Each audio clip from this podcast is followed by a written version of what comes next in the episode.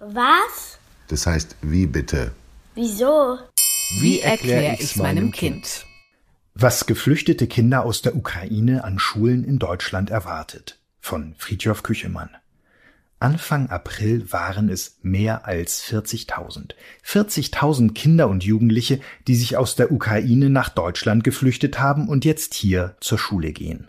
Und es vergeht kein Tag, an dem es nicht weitere Menschen, zumeist Frauen und Kinder, aus dem Land im Krieg hierher zu uns schaffen, in Sicherheit.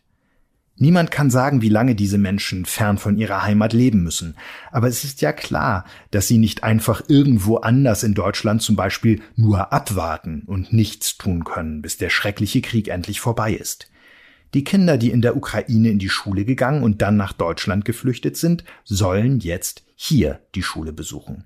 Gerade bei Menschen, die Schreckliches erlebt haben und sich auch jetzt noch Sorgen machen um andere, die in der Heimat geblieben sind, oder um das, was sie sonst dort zurückgelassen haben, ist es wichtig, dass sie nicht einfach nichts tun, nichts tun können, wenn sie hier sind. Das war den Politikern, die sich in den einzelnen Bundesländern um die Schulen kümmern, den Kultusministern sofort klar. Sie haben gemeinsam beschlossen, dass die Schüler aus der Ukraine bei uns sicher sein müssen, dass sie seelischen Beistand brauchen für die Bewältigung ihrer Kriegserfahrungen und dass sie auch hier bei uns ein Recht auf Bildung und Betreuung haben. In einer gemeinsamen Erklärung haben die Politiker geschrieben, für alle Kinder und Jugendlichen ist die Schule in diesen schwierigen Zeiten von besonderer Bedeutung, denn sie bietet verlässliche Strukturen, ein sicheres Umfeld und die Möglichkeit, sich in einem geschützten Raum mit Gleichaltrigen und mit den Lehrkräften als Vertrauenspersonen auszutauschen. Das stimmt. Aber was heißt das?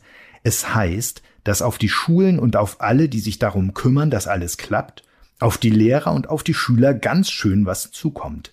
In der Ukraine spricht man nicht nur eine andere Sprache als bei uns, man schreibt auch mit anderen Buchstaben, in der kyrillischen Schrift. Zum Glück können mehr Kinder aus der Ukraine auch unsere lateinischen Buchstaben lesen, als anfangs befürchtet.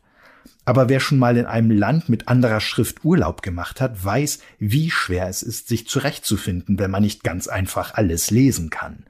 Und wer sich noch an seinen ersten Schultag an einer neuen Schule oder den ersten Schultag überhaupt erinnern kann, weiß, wie nervös ein all das Fremde und Neue sowieso schon machen kann, auch wenn man keine andere Sprache sprechen muss oder gerade etwas Furchtbares erlebt hat.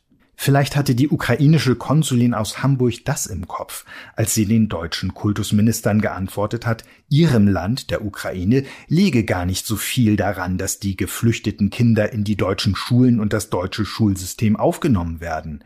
Die Kinder aus der Ukraine sollten lieber übers Internet aus ihrer Heimat unterrichtet werden. Sie sollten ja auch nicht lange hier bei uns bleiben. Wenn man doch nur sagen könnte, wie lange es dauert, bis alle, die geflüchtet sind, ohne Angst zurückkehren können in ihre Heimat. Kann man aber nicht. Und wenn wir erst einmal ein paar Monate abwarten, bis wir uns kümmern, dass die Kinder in die Schulen kommen, hätten wir diese Monate verloren, wenn es doch länger dauert als erhofft. In manchen Orten gibt es Willkommensklassen, in denen die Kinder erst einmal unter sich bleiben und sich intensiv darauf vorbereiten können, später in die anderen Klassen zu kommen.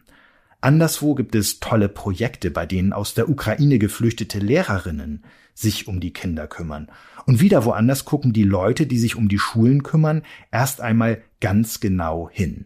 Welche Fächer zum Beispiel gibt es, in denen die Sprachunterschiede keine so große Rolle spielen? Sport, na klar, aber auch Musik oder Kunst.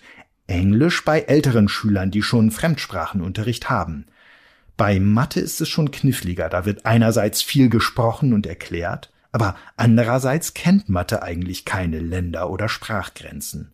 Deutsch ist natürlich am schwierigsten.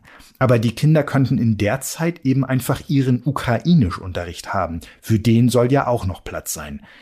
Der Unterricht, den ukrainische Kinder über das Internet auf Ukrainisch bekommen können, soll seinen Platz finden in ihrem Schulalltag hier auch wenn es bestimmt eine ganz schöne Puzzlei ist, ihn in den Stundenplänen unterzubekommen. Genauso wichtig aber wie die Frage, wie sich das alles organisieren lässt, ist die Frage, was wir als Schulkinder und Eltern in unseren Schulen tun können, um es den Kindern aus der Ukraine leichter zu machen. Und da gibt es die schönsten Ideen. In manchen Schulen haben sie kleine Schultüten, ein bisschen wie bei der Einschulung, als Willkommensgruß gebastelt und den neuen Schülern geschenkt.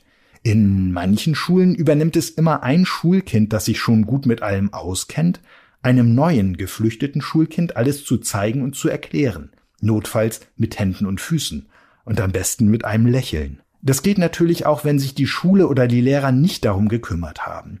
So schwer ist es nicht, Kekse mit einem anderen zu teilen, in der Pause eine Geste zu machen, die bedeutet, komm doch auch hierher zu uns, zusammen ein Spiel zu spielen oder einfach nur nebeneinander zu sitzen und den Radiergummi auszuleihen, auch wenn man nicht dieselbe Sprache spricht. Und wetten, es braucht bestimmt keinen einzigen Tag, bis man nicht nur den Namen des geflüchteten Kindes kennt, sondern auch weiß, was Hallo und Tschüss und bis morgen auf Ukrainisch heißt.